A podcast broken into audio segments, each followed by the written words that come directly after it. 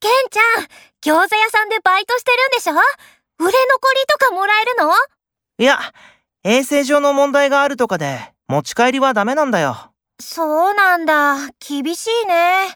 でも、店内で食べる分にはいいから、毎日キッチンで自分の分焼いてるよ。美味しそうだね。私もタダで食べたいいやいや、みなみちゃんはお客さんだからお金取るし。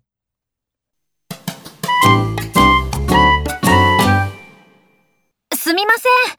この残った焼き鳥、持ち帰りにしてもらえませんかはい、かしこまりました。今、袋をお持ちしますね。